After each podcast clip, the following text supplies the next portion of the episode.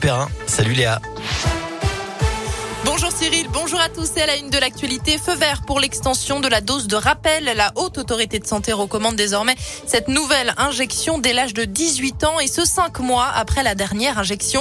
Le gouvernement serre la vis pour faire face au rebond de l'épidémie de Covid. Plus de 32 000 cas de Covid encore détectés en France hier.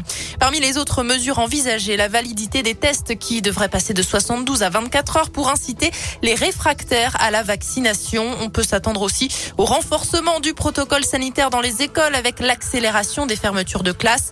Le ministre de la Santé, Olivier Véran, a pris la parole il y a une vingtaine de minutes.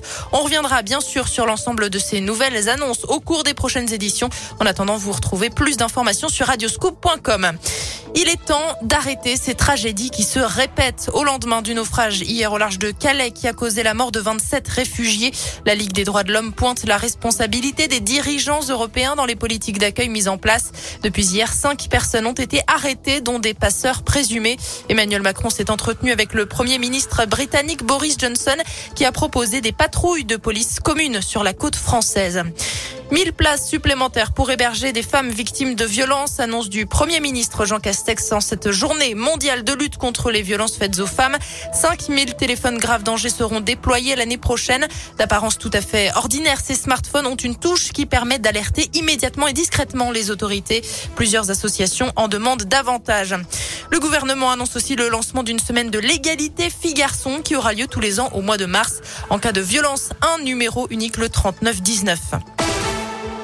L'actu dans la région et cette nouvelle agression à la maison d'arrêt de la Talaudière dans la Loire. Ça s'est passé hier après-midi. Un détenu s'est jeté sur un surveillant qui venait d'ouvrir sa cellule. Celui-ci a été blessé par un bout de verre. Un autre collègue venu en renfort a lui été blessé à la main. Le syndicat UFAP sa Justice s'appelait ce matin un débrayage.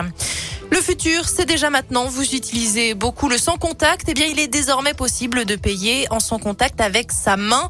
Le premier implant sous la peau a débarqué en France. Il est l'œuvre de la firme britannique Walletmore et fait la taille d'un grain de riz. Il a une durée de vie de 8 ans. L'implant est a priori sans danger pour la santé et pour les données personnelles selon l'entreprise. Il coûte 199 euros. Du foot avec la Ligue Europa cinquième journée. Galatasaray OM à 18h45. Brondby OL à 21h. Hier, le Paris Saint-Germain a perdu en Ligue des Champions face à Manchester City, mais il se qualifie quand même pour les huitièmes.